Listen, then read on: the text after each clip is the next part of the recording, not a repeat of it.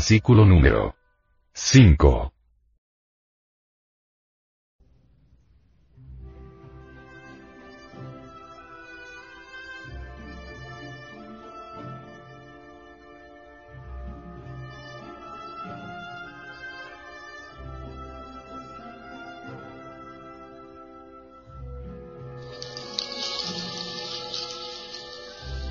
Biblioteca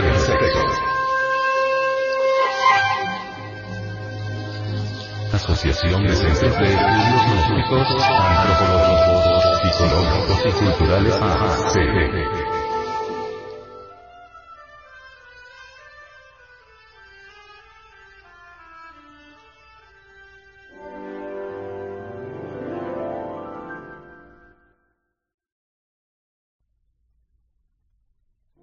Sexualidad y masturbación. De aparente modernidad y liberalismo sexual extremo, tocamos un tema antiguo y polémico como lo es la masturbación. Se ha escrito y comentado mucho al respecto de este tema pero aún no se ha dicho la última palabra y seguimos preguntándonos. ¿Dónde se halla la verdad? Hoy en día los sexólogos y la aparente educación sexual recomiendan la práctica de la masturbación. La gnosis de ayer y de hoy, conocedora de los misterios de la naturaleza humana, no recomienda la masturbación y va más allá, diciendo que es una práctica que más que ayudar crea perjuicios graves a la humana especie. En este audio fascículo daremos unas nociones y una introducción al tema y recomendaremos una serie de lecturas para aquel que quiera profundizar en el tema. Empecemos diciendo que la palabra está construida por dos términos. Más. Y turbación. Que ya expresan de forma negativa, las consecuencias que produce esta práctica. Más turbación psíquica a largo plazo, aun cuando no nos demos cuenta de ello a corto plazo. Todas aquellas personas cultas que conocen la ciencia alquimista de antaño o la ciencia tántrica pura oriental, saben perfectamente que la energía sexual es una energía altamente refinada. La energía sexual contenida en nuestras gónadas, en sí misma, es el producto de muchos refinamientos energéticos que tienen lugar dentro del organismo humano y es la única energía o sustancia corporal capaz de dar nueva vida, entiéndase esta a nivel físico y espiritual, y darla en abundancia si se sabe trabajar correctamente con ella. De los cientos de células diferentes que forman nuestro organismo, solo las células sexuales pueden reproducir, dar vida nueva. Este simple hecho ya las convierte en energía o en materia muy especial. Es como la energía nuclear de nuestro organismo y resulta un tanto absurdo que lo único que se nos ocurra es eliminarla, expulsarla absurdamente, intrascendental y sin sentido o con un sentido egoicamente placentero a través de la masturbación. Pero, claro, tenemos que admitir que nunca se nos ha dado otra información que resalte la importancia de esta energía sexual y que la masturbación es negativa para nuestra salud. En nuestro organismo tenemos unos centros hormonales y uno de ellos está relacionado con el centro sexual y la misma energía sexual. Hormona, etimológicamente, viene del griego y quiere decir, entre otras cosas, ansias de ser nos ayudan a ser y a existir.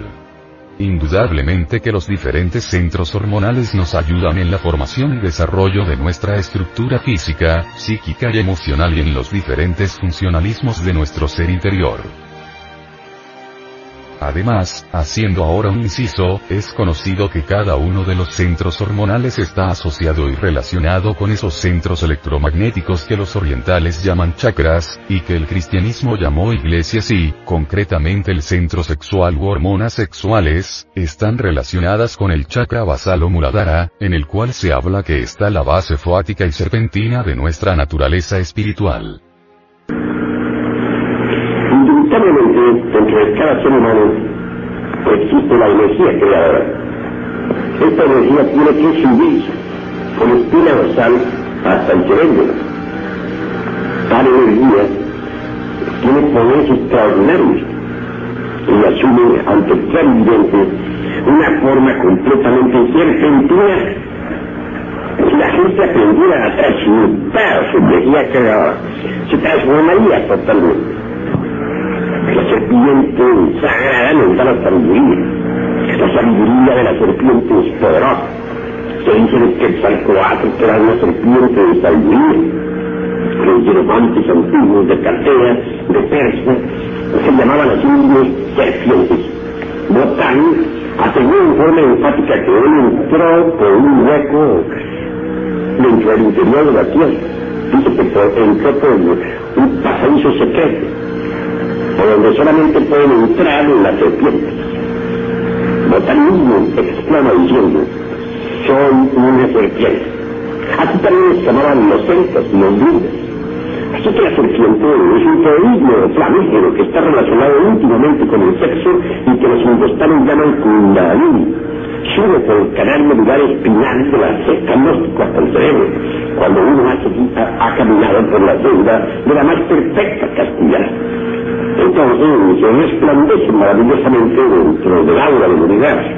La serpiente tiene poder para darnos la sapiencia. Las hormonas, siguiendo el tema, son endocrinas y, por tanto, su energía y efectos se secretan y tienen lugar dentro del mismo organismo humano. Solo la energía sexual puede ser endocrina o exocrina, cuando la expulsamos al exterior a través del orgasmo, y ahí es donde entra el tantrismo oriental y la ciencia alquimista y algunos estudios más modernos como el que se presenta en el artículo la energía creadora, donde nos dice, de una forma clara y científica, que las repercusiones sobre la naturaleza psíquico-física y espiritual del ser humano cuando pierde o expulsa sus energías sexuales, son radicalmente distintas que cuando se conservan. Muchos médicos, psicólogos, educadores, etc. recomiendan la masturbación como puerta de escape a la libido. Permítasenos decirle que el camino que lleva al infierno está empedrado de buenas intenciones. Los manicomios están llenos de masturbadores que dañaron sus sistemas nerviosos abusando de la sexualidad, a través de la masturbación. La masturbación produce, a la larga, eyaculación precoz en el hombre porque acostumbró a su sistema sexual a reaccionar mediante imágenes mentales que él mismo fabricó y cuando tiene que enfrentarse a una relación sexual normal, apenas puede mantener la erección, pues sus esfínteres no resisten el contacto sexual y esto produce amarguras en el matrimonio, insatisfacciones e infidelidades. En muchos casos, el hombre que se acostumbró a la masturbación llega a ser más tarde impotente, pues destruye ciertos hilos nerviosos de su cerebro y no logra consumar una relación sexual normal. Así que vea usted, qué tan beneficiosa es la masturbación, Debemos agregar que la masturbación produce daños psicológicos en los jovencitos y en las jovencitas, como trastornos en la personalidad, falta de voluntad, timidez, melancolía y por ello, a veces, ha sido denominada, la masturbación, como vicio solitario. El venerable maestro, Samael Aumeor en su obra dice así respecto a este tema. La bodega energética del centro sexual también es saqueada por los diferentes agregados psicológicos. El niño desde tempranas edades comienza con el vicio de la masturbación, perdiendo elementos tan fundamentales para su desarrollo como la lecitina, la colesterina y los fosfatos. Ahí comienza el vía crucis del ser humano. La profunda ignorancia en la que vive la humanidad hace que este centro sea el más perjudicado. Además que dicha expulsión inútil provoca, cuando no se trata de usarla para la reproducción de la especie, una serie de efectos secundarios como un empobrecimiento de ciertas sustancias vitales para el organismo. Aumenta la dependencia psicológica de este tipo de práctica, la masturbación. Provocará, a largo plazo, trastornos, en el que la práctica por largo tiempo, que le producirán problemas posteriores en las relaciones de pareja y también aislamiento, etc. Lejos del fanatismo, hay que entender las palabras que aquí decimos. Todo es criticable y todo es discutible. Pero hay una realidad, y es que hay tres tipos de sexualidad. Generadora. Degeneradora y regeneradora. Si nos quedamos siempre en el mismo tipo de sexualidad degeneradora, no podemos aspirar a una regeneración física, psíquica o espiritual. Esto hay que saberlo.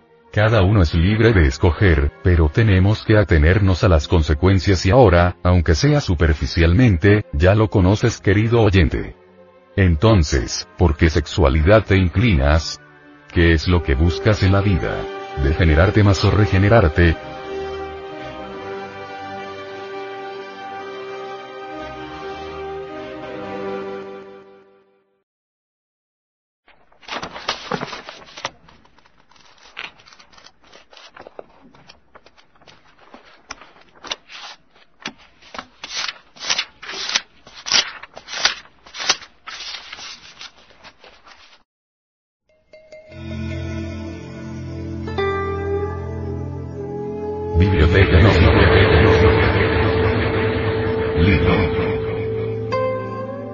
Ejercicios de la macería. Autor. Samael Aumeoro. Los lamas que trabajan en la lamacería el manantial de la juventud practican tales ritos. Usan la alfombrilla de la oración, una pequeña alfombra sobre la cual se pueden hacer los ejercicios. Se acuestan, se arrodillan, se sientan, etc. Y a cada posición usadana le corresponde su meditación u oración, es decir, a cada cambio de posición le corresponde una intensificación en cualquiera de los aspectos místicos, según de lo que se trate. Ejercicio 11. Vajroli Mudra. Transmutación para solteros. Vamos a entrar al estudio del sexto rito, que se relaciona exactamente con el Vajroli Mudra. Se trata de la transmutación de la energía sexual. Este tipo de energía es el más fino que construye el organismo. Es, dijéramos, la fuerza más sutil con la que trabaja el cuerpo. El vehículo humano tiene ciertos canales muy finos por donde circula la energía, la cual no puede salirse de sus conductos. Cuando la energía irrumpe en otros canales, claro está que se produce una catástrofe. La energía sexual es una fuerza explosiva maravillosa que tenemos que aprender a conducir sabiamente, si es que queremos verdaderamente la autorrealización íntima del ser. Indudablemente, el Bajroli Mudra es muy especial para los solteros, aunque también ayuda a los casados. En forma específica podríamos decir que los solteros tienen con el Bajroli Mudra un sistema fundamental para sostenerse en Brahmacharya, o sea, en castidad. Quienes no tienen mujer, o las mujeres que no tienen marido, tienen que sostenerse en Brahmacharya es claro, hasta el día en que tengan los hombres su sacerdotisa y las mujeres su marido. Muchos solteros quisieran estar cumpliendo sus funciones sexuales acá, allá y acuya con distintas mujeres, eso es fornicación, eso está prohibido para los aspirantes al adeptado. El individuo que verdaderamente aspira a llegar al adeptado, no puede estar mezclándose con distintas mujeres, porque en este caso se está violando la ley, se está en contra del sexto mandamiento de la ley de Dios. El célibe debe mantenerse firme en brahmacharya hasta que le llegue su esposa, y no es posible mantenerse en brahmacharya cuando no se sabe transmutar la energía sexual. Quien quiera aprender a transmutar, tiene que conocer a fondo el Vajroli Mudra. Si no lo conoce, no sabe, no tiene la ciencia para la transmutación. Entre otras cosas, el Vajroli Mudra tiene la ventaja de que el célibe pueda, a pesar de estar solo, conservar su potencia sexual, no perder su virilidad. Normalmente, órgano que no se usa se atrofia. Si uno deja de usar una mano, pues esta se atrofia. Si deja de usar un pie, pues este no funciona más. Así también, si deja de usar sus órganos creadores, pues sencillamente estos se atrofian y el hombre se vuelve impotente, entonces ya marcha mal. Con el Vajroli Mudra puede uno conservar su potencia sexual toda la vida. No quiero decir, y aclaro, que con el Vajroli Mudra vaya un individuo a crear los cuerpos existenciales superiores del ser, no. Yo no estoy haciendo ese tipo de afirmaciones. Ni estoy diciendo que con eso se vaya a lograr la autorrealización íntima del ser. Quien quiera autorrealizarse tiene que trabajar en la forja de los cíclopes, eso es claro. Sucede que con el Vajroli Mudra se trabaja con una sola fuerza, en el caso del hombre, pues con la masculina y en el caso de la mujer con la femenina, nada más. Ya para crear los cuerpos existenciales superiores del ser, se necesita algo más, se necesita trabajar con las tres fuerzas de la naturaleza y del cosmos. Fuerza masculina, en el hombre, fuerza femenina, en la mujer, fuerza neutra, que concilia a las dos. Como ya he dicho anteriormente, la masculina es el santo afirmar, la femenina es el santo negar y la neutra es el santo conciliar. Es claro que para que haya creación se necesitan las tres fuerzas, por eso es que el Maituna es indispensable para poder crear los cuerpos existenciales superiores del ser. La gente común y corriente no posee los cuerpos astral, mental ni causal. Tales cuerpos hay que crearlos y solamente se pueden crear mediante el Maituna o magia sexual. Empero repito, el Bajrol Mudra sirve a los hombres que no tienen mujer, a las mujeres que no tienen varón y también a las parejas que están trabajando con el Sahaja Maituna, porque les ayuda a sublimar y transmutar la energía sexual. Es pues, el Bajrol Mudra, muy útil para solteros y casados, para solteras y casadas. Bien, ya con esta explicación, voy a dar la técnica del Bajrol Mudra. Estoy aquí parado, en posición de firmes, mirando al frente, pongo las manos en la cintura a manera de jarra, con los pulgares hacia atrás, figura 12, e inhalo hasta llenar totalmente los pulmones de aire. Luego pongo las palmas de las manos sobre los muslos, por delante y me voy inclinando hacia adelante, no hacia los lados y hacia atrás, sino como quien está haciendo una venia muy profunda y sigo bajando las palmas de mis manos hasta llegar a las rodillas.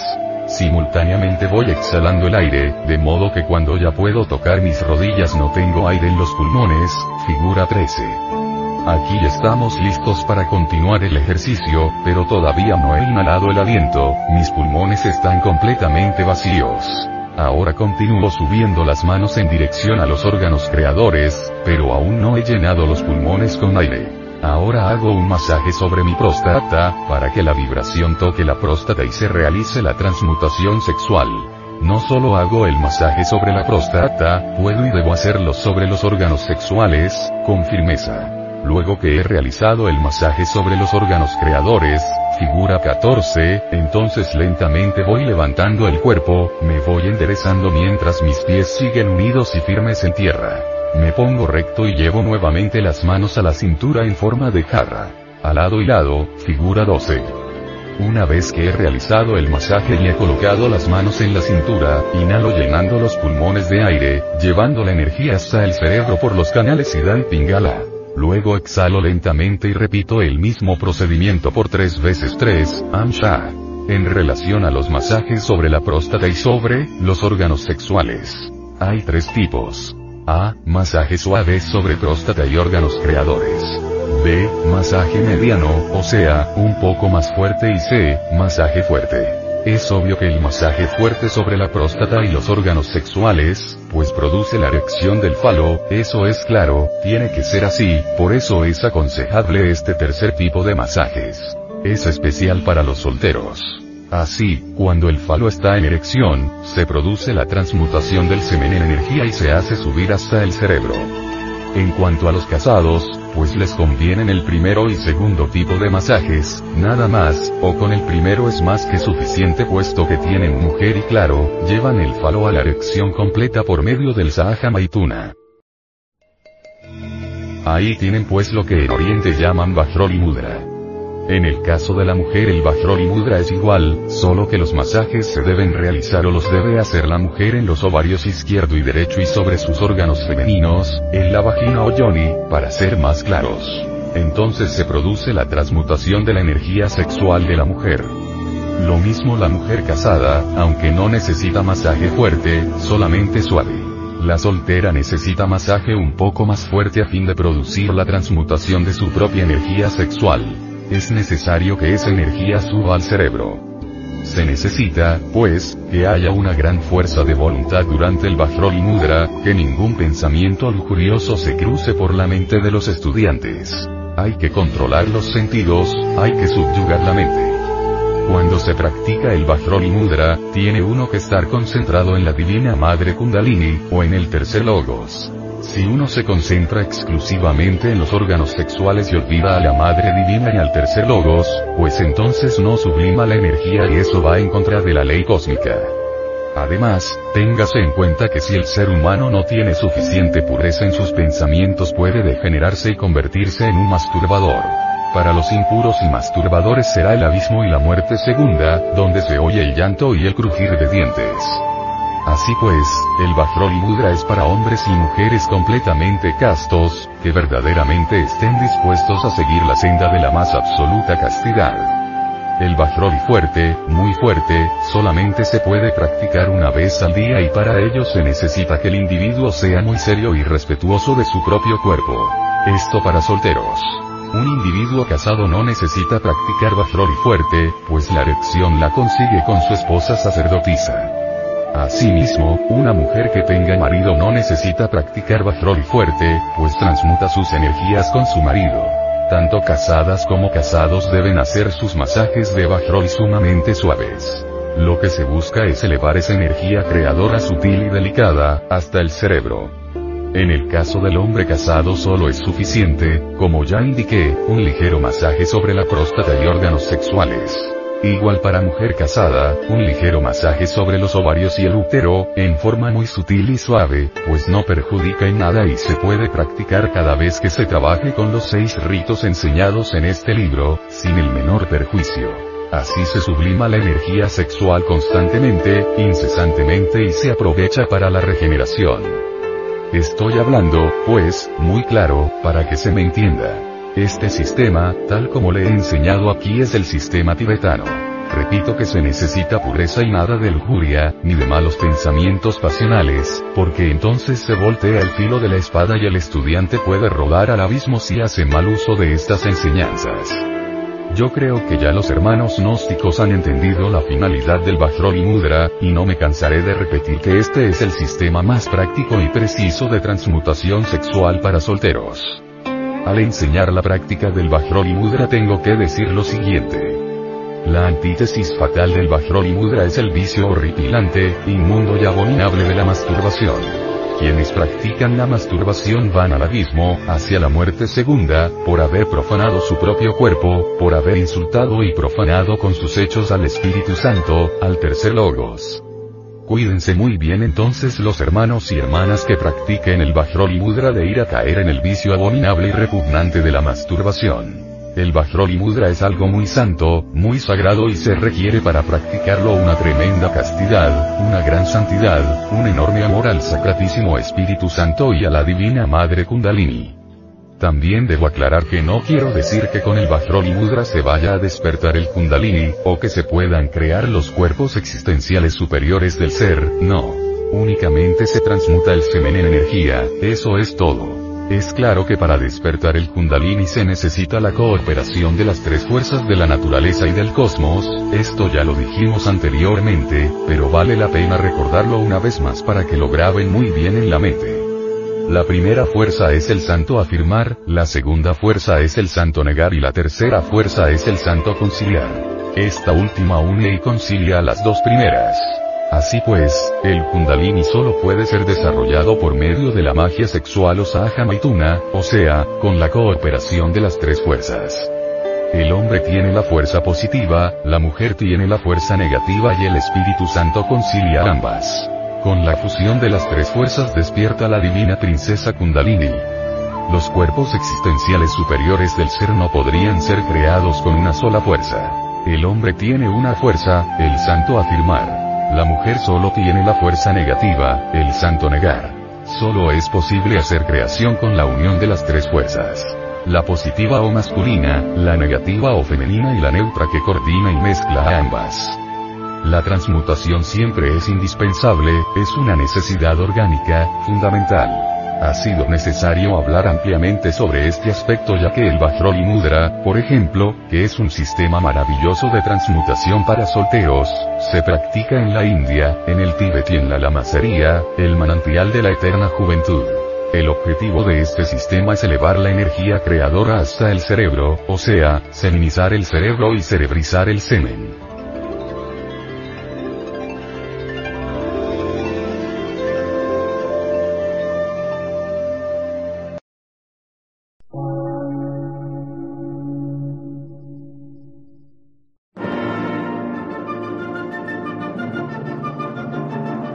Emisora, gnóstica, transmundial.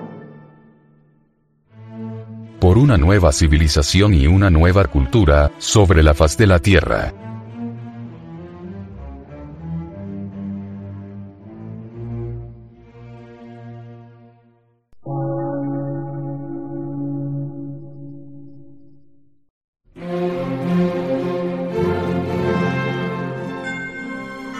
medio de radiodifusión, científico, artístico, místico y filosófico, de la Asociación Colombiana de Centros de Estudios Gnósticos, Antropológicos, Psicológicos y Culturales. A. C.